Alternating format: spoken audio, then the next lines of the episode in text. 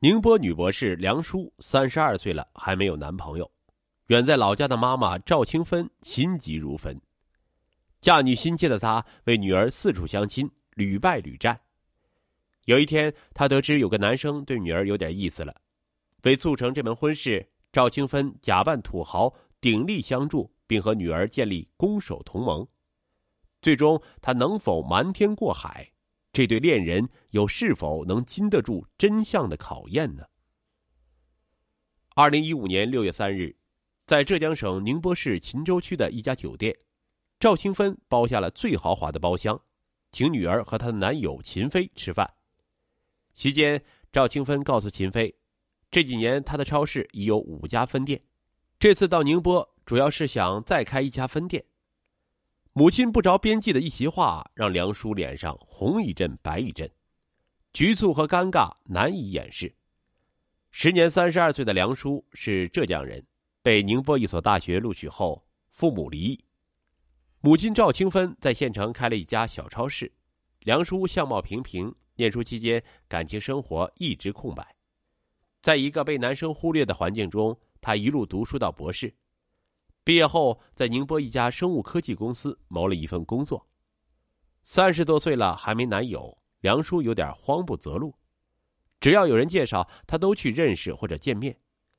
第一次相亲，他的照片让同事传到男方那里，就没了下文。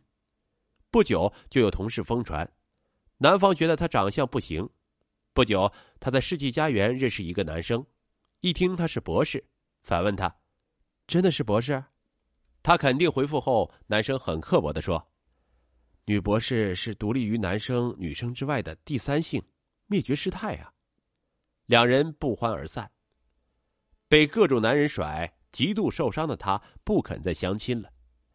这可把赵清芬急坏了。他离婚后勤爬苦干，全部希望都在女儿身上啊！他把女儿的信息登记到各个婚介所、婚恋网站。二零一五年元旦。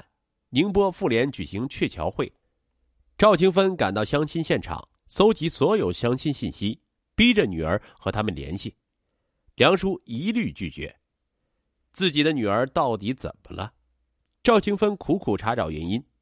很快，他调查得知，在县城以上的城市，男少女多。如果女生大龄、长相又一般，又没有好的家境，想嫁人是越来越难。赵清芬非常沮丧。对不起，孩子，妈妈如果坐拥几百万，你就不是这样的行情了。赵清芬的话让梁叔更加焦虑。赵清芬一筹莫展。二零一五年劳动节，梁叔打来电话说有个男生对他有点意思。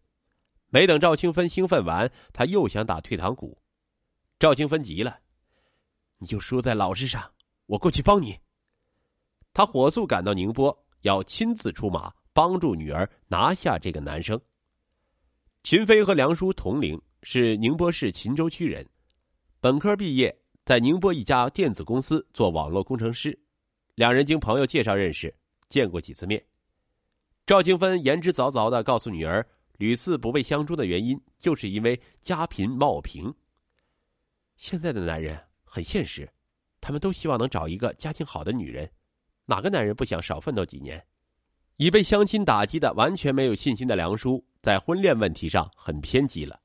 他觉得母亲的话句句在理。如果自己家境好，长相差一点又有什么呢？绝对不能让女儿重蹈覆辙。当时朋友圈正在流行一个段子，有人问：“你老公是怎么把你追到手的？”砸钱，认识半年砸了十几万，要啥买啥，全是牌子，还到处旅游。现在结婚了。孩子一岁，我们一起还债，日子快撑不下去了。这是一个男人婚前假扮有钱人骗取女友的成功版本。赵清芬觉得这个办法太好了，她跟女儿提出，为什么不让女儿虚构一个富家女的身份，砸钱去套住秦飞呢？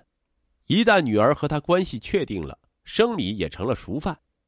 梁叔太喜欢秦飞，太想把他抓牢了。走投无路的他，居然也认可了母亲荒唐的权宜之计。得到女儿的认同后，赵清芬决定在准女婿面前出示牛刀。他要在这个女儿喜欢的男生面前展现出他这个土豪岳母的气势来。于是出现了开始的一幕。让梁叔没有想到的是，不知道是他的主动还是母亲的饭局起了作用。这次饭局后，秦飞果然对他热情起来，主动约了他好几次看电影，两人的感情迅速升温。梁叔真切体会到了爱情甜蜜的滋味。豪门岳母赵清芬的戏也越演越烈，因为不放心女儿，他时不时会跑到宁波，每次去都会给秦飞带礼物，吃住都讲排场。每次花费都至少五六千，看着母亲挥金如土，梁叔非常不安，想终止计划。赵清芬训斥女儿：“戏已经开场，你想收就收，妈也是鸭子赶上架了，下不来。妈妈都是为了你呀。”他细数自己的不容易，讲着讲着眼泪直流。母亲实在太不容易了，梁叔百般纠结，也跟着母亲一起哭。答应母亲把这场戏演好演下去，但让梁叔这个并没有多少表演天赋的女孩，短时间演好富家女的角色却很难。二零一五年九月二十六日是梁叔的生日，秦飞花三千多元钱给梁叔买了一套兰蔻化妆品，梁叔十分感动，一再表示以后不要破费，我平时只用百雀羚。梁叔突然发现自己说漏了嘴。忙解释说：“我皮肤不适合欧美产品，百雀羚是开玩笑的。”当天，他跟母亲汇报闪失，赵清芬狠批女儿：“你不要露了马脚，你所有的行为都是高大上，该用的用，不该用的也得用。”梁叔勉为其难，又想打退堂鼓。赵清芬非常生气：“我花了那么多钱，你就这样打算前功尽弃？”他又给梁叔打了一万块钱。叮嘱女儿说：“你什么都不要想，一切听我的。”他坚持让女儿退掉在老城区租的一套房子，租了一套更豪华的房子。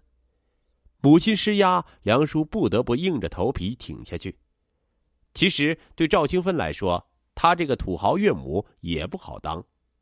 为了让女儿扮富家女，短短的几个月，他已经花了五万多元钱，但已无退路。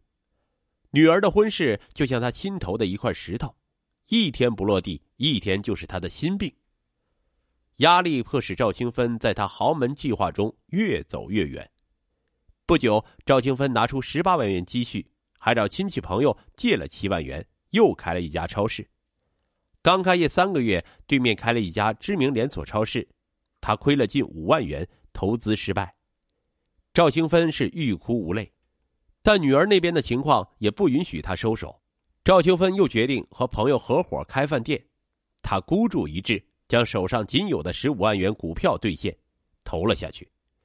可赵清芬不懂饭店管理，酒店里的员工全是合伙人的亲戚，他根本就是个局外人。赵清芬只有退出了。两次折腾下来，赵清芬几近压垮。好在他收到了女儿的好消息。二零一六年一月的一天。女儿告诉他，秦飞按揭买了一辆十二万元的大众轿车，每天上下班都接送她，还主动商量起婚事，一切如赵清芬所愿。没想到赵清芬没高兴完，麻烦又来了。梁叔告诉母亲，五一期间秦飞要开车来他们老家看看。前两次投资失败，他积蓄都掏空了，想摆场面已经很难。赵清芬心急如焚时，一直追她的老男人邵同昌。主动上门求亲了。邵同昌比他大十九岁，做海产品生意，家产不菲。五年前，老婆病逝后，一直追求颇有几分姿色的他，赵清芬嫌他年龄大、长相猥琐，便拒绝了。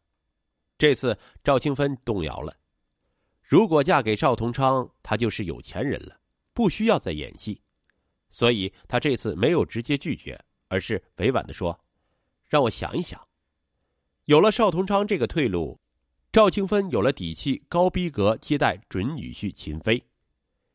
二零一六年四月，他花了一万两千元租下了近郊一处别墅区的一套独栋别墅，租期为一周。他把一些高端的生活用品搬了进去后，这里成了他的住宅。五一那天，赵清芬先将秦飞安排入住在当地最豪华的假酒店。两天后，赵清芬将秦飞带到自家的别墅。亲自做了一顿豪华大餐。